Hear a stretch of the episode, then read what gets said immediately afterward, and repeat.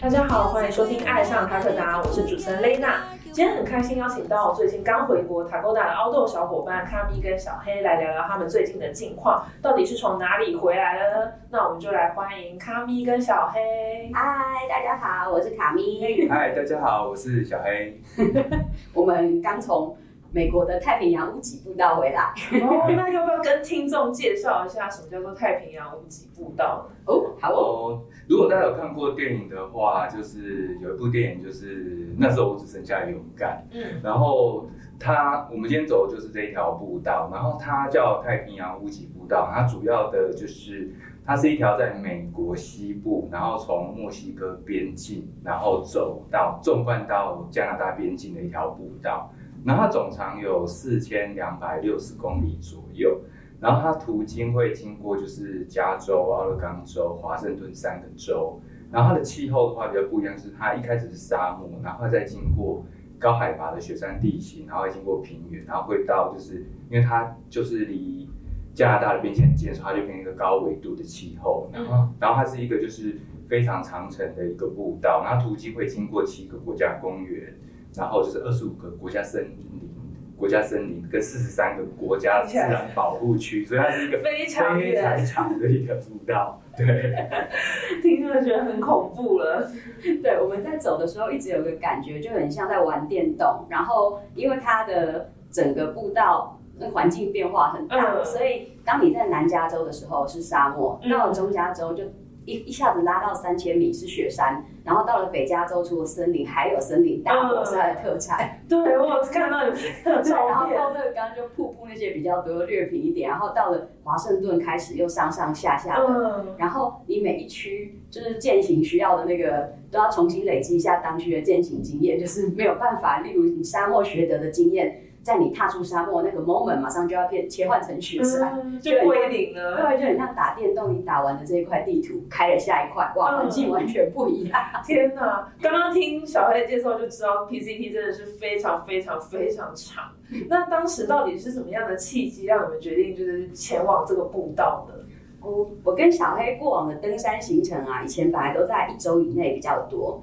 但是因为有一年我们跟一位就是信仰天主教的好朋友有个约定，所以让我们在二零一八年去了一趟他想去的西班牙朝圣之路。嗯那我们那个时候选的是朝圣之路的法国之路，大概八百公里。那加上我们后续又徒步到周边景点，所以我们那一次是花了三十三天的时间，走了大概一千公里。就是从那一次之后，我们突然发现自己还蛮喜欢这种每天就是只有走路、吃饭跟睡觉的单纯生活。对，所以我们那时候的决定就是，以后每次工作几年，我们就要大休一次，挑一条长距离步道去放空。那所以，我们从西班牙回国之后，我们在研究要下一次去哪的时候，就读到一本阿泰跟呆呆写的书，叫《不知道》，里面介绍的就是他们走太太平洋屋脊步道的经对，验。那本书很有名。对，然后在书里面写的就步道很美，风景很多变。然后虽然距离是四千两百公里，要半年时间才能走完，而且跟我们之前走朝圣之路，你每天晚上都会在城镇的庇护所过夜不一样。这条路线完全都在山里，所以你每天是背着帐篷四处野营。嗯，我们就觉得对我们来说是全新的体验，很想尝试看这种住在山里、完全住在山里的生活。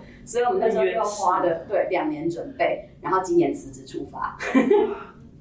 所以算是哎、你两年的准备，但是这个的契机，你是说在更早之前对就一直埋在心里面这样子。对，哦，那针对就是你说要准备半年的，就是路程，然后又经过这么多遍的，就是道路的部分，那你们一开始行前的准备是花大概多久的时间准备啊？行前的准备，你是说装备的准备吗？然后整体就是规划，整体规划就是两年，哦就是真两年的需要两年，因为很多问题，嗯，你要看别人的那个游记嗯或是 那影片，嗯你才会知道原来有那些问题存在，不然你完全不会想到。嗯像是举一个例好，四千两百公里，我们那时候是看了别人的记录才知道，大家平均都要换到五双鞋，而且不建议你一开始就买好，因为你的脚会越走越大。像这种事情，你可能真的都只能从别人的记录里知道，你不会一开始就知道。它越走越大，是因为脚因为你的脚对会会肿起来，然 然后长茧是吗？对，然后另外脚也会变大，我不知道为什么，真的很神奇。我后面脚真的大半号，大到半号，对，这不是鞋子穿坏，而是因为脚变大，所以然后鞋子大概八百公里就会磨掉一双鞋的底，所以的确也是需要换到这么多双。尤其你体重越重的，你的磨损速度就会越快。嗯所以小黑换的鞋比我多。对，因为我大概说一下，就是其实因为我们当初要决定要走这条步道的时候，其实那时候就是中文的资料非常少，嗯，就是这这是其中一点啊，很少人去走，对对，就是它可能在美国是一个就是知名的步道，可是因为那时候中文的资料非常的少，然后就是你每次在做资料准备的时候，你知道它是一个对体能比较要求比较严苛的对。的一条步道，可是就是因为它经过了很多台湾没有的气候，我们不会遇过的气候，哦所以我们那个时候在做功课的时候就会觉得，哎，怎么突然又看到一篇，他又讲的又又不大一样了，嗯。就是又这样，就是所以我觉得。而且而且，其实他必须要辞职啊，你也不可能一直辞职，你知道吗？对，把假就是西班牙朝圣之路，我们之前有访问到，是他可以把全部的年假 all in，还走得完，但是这个是完全没办法的。对对对然后再讲行前准备安排，除了小黑讲的体能一定要准备之外，其实大致上大家的准备还是分三块，第一个是申请，第二块是你刚刚说装备，第三块是地图。我稍微跟大家分享一下这三块的，就是要准备一些什么。在申请的部分啊，太平洋屋脊步道它是需要许可，然后它每年只有嗯三三四五三个月开放你申请，嗯然后所以每一天它只有五十个名额，跟全世界的人抢，所以出大家发那一天吗？对出发就是他出发就是三月一号到五月三十一号都可以从起点出发，嗯，对对对，但是一天就是五十个限额，因为他们希望不要一次太多人踩踏在步道上，哦就无痕无痕山林，然后对爱护环境的一个，他想要有做一个总量管控，嗯，所以我们最重要的其实 PCT 行政主任最重要是你要抢到那一张许可证，不然你根本去不了。所以大家通常都会，他每年会公布什么时候可以申请，通常都落在十月、十一月。像嗯今年，你要明年二零二三年想去的朋友的话，今年是十一月十五号申请，所以大家就会等在电脑前要进系统这样。然后这个申请申请完之后，第二件事要拿到的就是美签。美签你不能拿我们一般去美国玩的那种三个月的签证，对，因为三个月你 真的是神人才就可能被选之人才走得完。然后，所以要拿的叫 B one B two 签证，这个签证是需要去面试的，嗯。对，所以就是前面你会有一些程序要走，然后你要把那个行程准备的很 detail，因为到时候面试官他也不是走步道的人，你要能够跟他解释为什么你会需要半年半年年在。走路，对，所以当你搞定了那个许可证跟美签之后，再来买装备不迟，因为没有这两个你也去不了。哇，对，所以第二步就是装备。装备最重要的是要做轻量化。对，其实我们在看非常多时候都说，整个背包的机重最多不要超过六点七公斤，包含你那颗背包，背包大概就占一公斤，所以你里面只能装五点七公斤。五点七公斤，对，所以每一个东西都要轻量化。我们那个时候，所有要去 PCT 的人都会做一件事，就是每一个东西你都会拿起来称，包含你拿到的许可证，你都会拿出来称这些每一公克的重量，你都要算加起来。。对，然后你会列出一张 Excel 表，里面是你每一个装备的重量，再来就是第一次铁定超标，然后再来就是你看要怎么减，嗯例如衣服太长的下摆可以减掉，不需要的抽绳可以减掉，背包调完之后不需要的线带也可以剪掉，连连这些辅料类的都要都要剪掉。斤斤计较。像我们这一次穿的都是塔 a 达的衣服嘛，对，对，然后塔 a 达因为我是一个矮子，我只有一百五十二公分，所以我下摆比较长，我在出发前其实就剪了一次下摆，哦。这样大概又帮我省了三十克左右，很聪明，所以所有东西都是极度的轻量化。对，所以第一是要轻量化，然后背包里面装什么呢？大概可以分成五大类。第一个叫做一般人叫大四件，大四件指的是你背包、帐篷、睡袋、睡垫这四个东西。然后这四件东西其实会占很大的重量，所以嗯对，这个真的会比较喷钱，因为所有轻量化的东西其实跟预算都很有关。然后睡袋的部分，我们是带到了负十二度的睡袋，因为中间经过中加州的时候还是会遇到雪地，嗯，然后所以睡垫的阿值我们也是带到二以上，这样子晚上比较不会冷。然后另外背包内的衣物有什么呢？因为为了要轻量化，所以除了身上穿的那一套背包，我们就只有再多带一套备用衣物，然后保暖的外套，再加一个雨衣。然后基本上来准备装备，我们那个时候是沙漠跟北加州跟奥勒冈，我们是准备一套装备，是比较夏季的，跟轻量保暖外套。嗯，然后中加州跟华盛顿是第二种装备，是冬季的衣物，然后羽绒或者是化纤的保暖外套，然后。前面的那个夏季的这个比较不会下雨的地方，我们是准备野跑鞋；然后在中加州跟华盛顿又是山区又容易下雨，准备的是登山鞋。哇，真的是非常非常多，全部都购买装备齐全。对，然后再来就刚刚讲大世界，然后背包内衣物，然后现在三项，第一个是伙房相关的用品，高山炉啊、滤水器，滤水器对对是一定要带的，因为你沿途都会从自然水源取水，那个需要滤过才能够。饮不能够直接喝。有有没有看到他们写的贴文？有写到水要 对，有那个死水还有那滤水的地方。对，然后再来就是你的洗洁组，里面含牙刷、猫铲啊、湿纸巾这种东西。然后呃，大部分不会再带牙膏，因为其实你在野外，你如果把牙膏，牙膏其实里面都含氟哦，有污染到水。对，你如果对刷完你吐在地上，你其实会污染森林的土地。所以我们都是。牙膏就是跟鸡毛毯子的概念一样，就是进嘴巴里面感觉好像有有有清洁套就好，有有有刷就可以了。然后最后要带的就是医药跟工具组，就瑞士刀、指甲刀一定要带，你 一定要剪指甲、脚指甲、手指甲。嗯，然后大力胶啊、急救包啊、各种药物，以及我们因为中间有二十几天都走在雪山区，破三千米，然后我是一个会有高山症的人，所以我还带了高山症用药。嗯，所以这个是。第二块准备就是装备的部分，那最后一个很重要的是地图。嗯，小黑，你来讲讲地图。我们的哦，地图的话，我觉得应该是说，应该应该是说，就是 PCT 其实就是所有的骇客啊，就是大家都会使用一个 App，嗯，然后它叫就是 Far Out，S A R O U T，对，就是这个，我觉得是非常建议大家一定要就是下载。如果你要去的话，它是一个付费的，可是。它除了有地图以外，其实它会有非常多的就是就是骇客在上面，就是它会给任何一个点的评论，所以在很多地方其实评论本身比地图重要，因为地因为其实 PCT 的路有时候就还蛮清楚的，可是你不知道下一个水源到底有没有水，所以你必须去看那个时间很近的 comment，它会告诉你。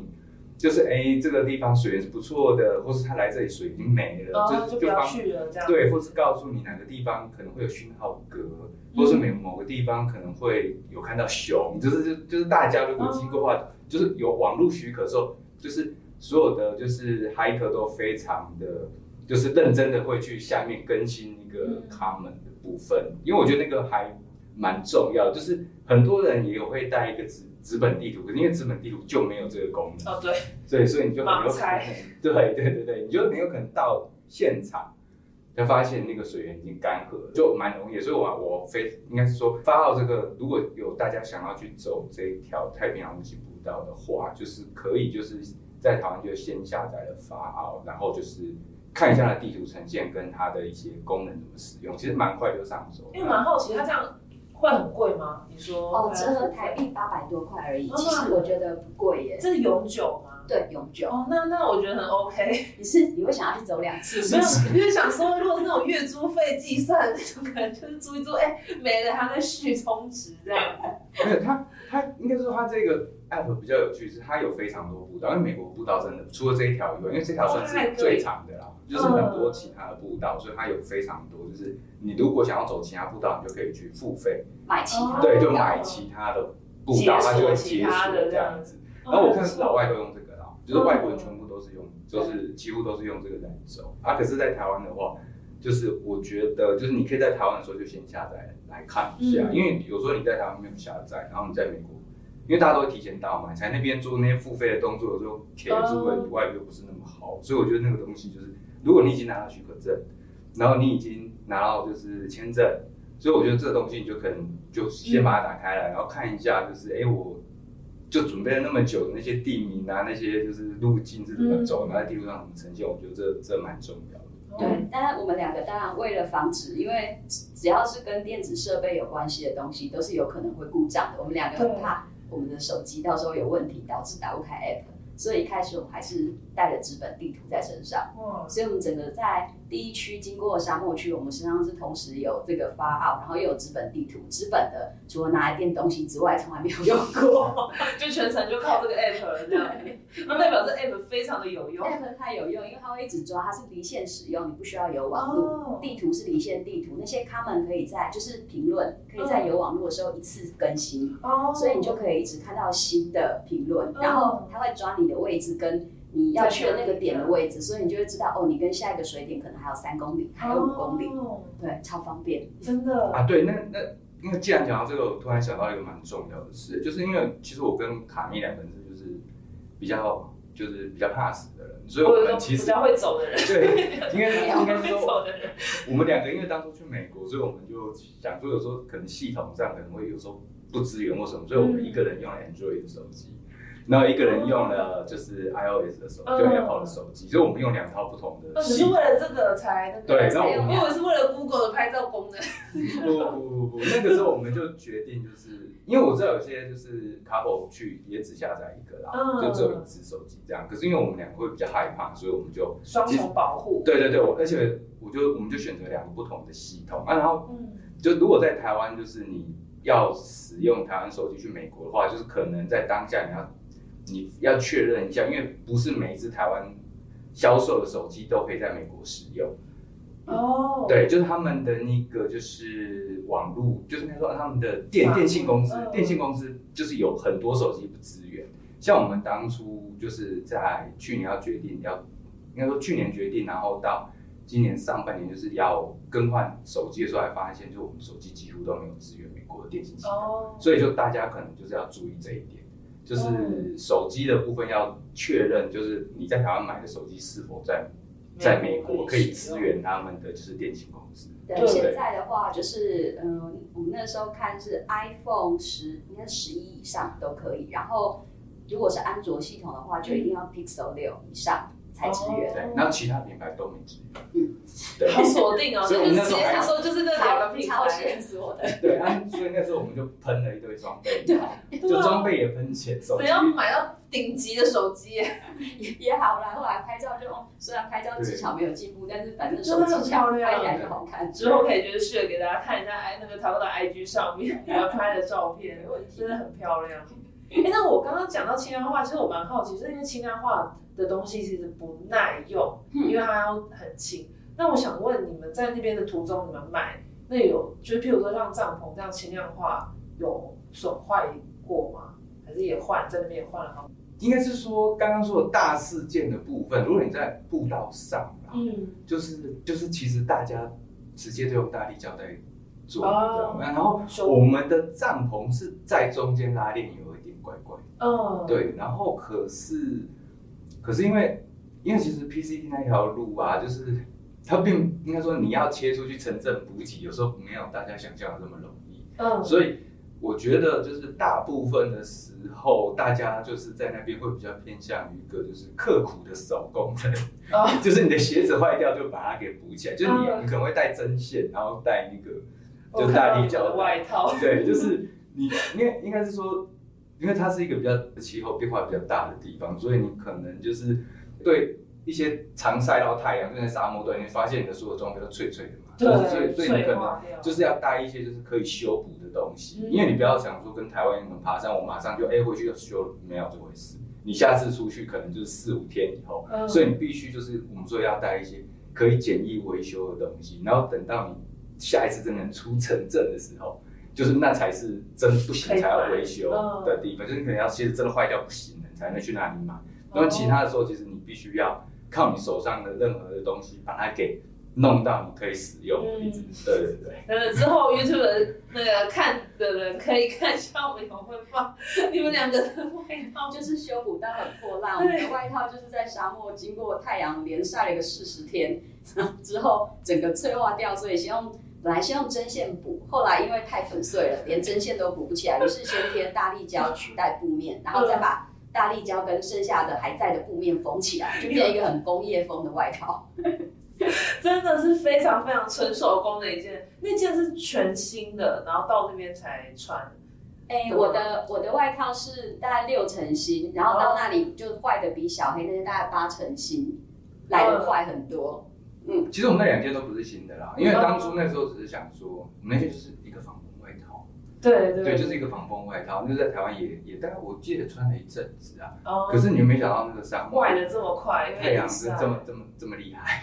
但大家也不用太烦恼，就是如果装备真的坏掉，在 PCT 你大概五天或七天，嗯，对，最最长的一次在中加州比较难切，至少八天也都会让你有一个机会出去城镇，所以有什么东西已经真的是完全无无药可救了，嗯你还可以买啊。对对对，所以我我我我觉得应该是这么说啦，就是大部分的装备啊，就是它可以破一个洞，你可以把它补起来，就是用。然后我们有遇过，就是有人带的鞋子是，例如他好像两两三年就在台湾穿两三年这种，哦。然后去那边就是因为我们知道现在的那个很多胶都环保胶嘛，对。所以他去那边一一两个礼拜就就鞋底就脱直底，所以我觉得那个就就千万不要干这种事情，嗯。因为鞋子坏掉，你就不是你补就补得起来，然后你又要四五天出对，去。建议鞋子带全新的。而且你是要一直走，哎，嗯，对对对，啊，其他的东西我觉得就是可能就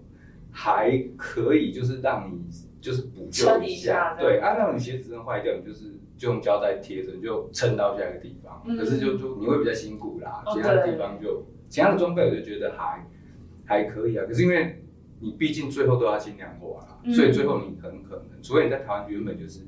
非常强调一个健康化的一个人。哦对，要不然的话，我觉得你很多人会一次更新搬掉你所有的装备。对，真的是，我刚刚想说，哎，轻量化的东西就是比较不耐用，所以才想说问一下这件事情。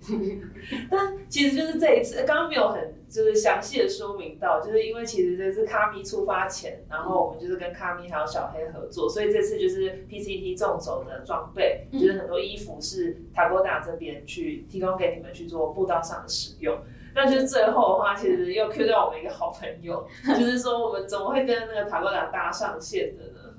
我们其实就是我之前的工作是在践行笔记当编辑，对，对，然后那个时候我的同事叫明宗，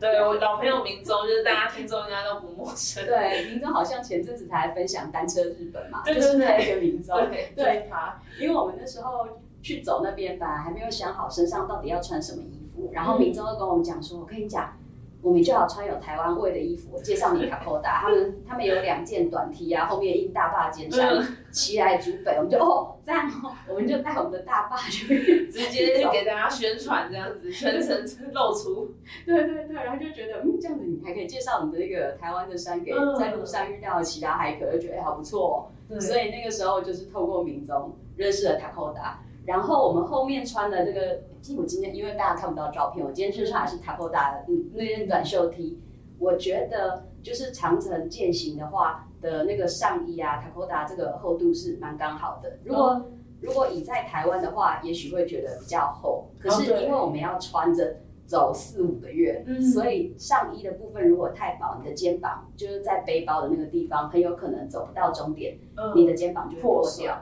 我们在路上看到很多 hiker，，就是他为了他应该就是为了轻量化，又想说要凉，所以他穿的看起来就是那个布蛮薄的，哦，然后整个从肩膀破到背部，哇塞，就是上衣穿的很破烂。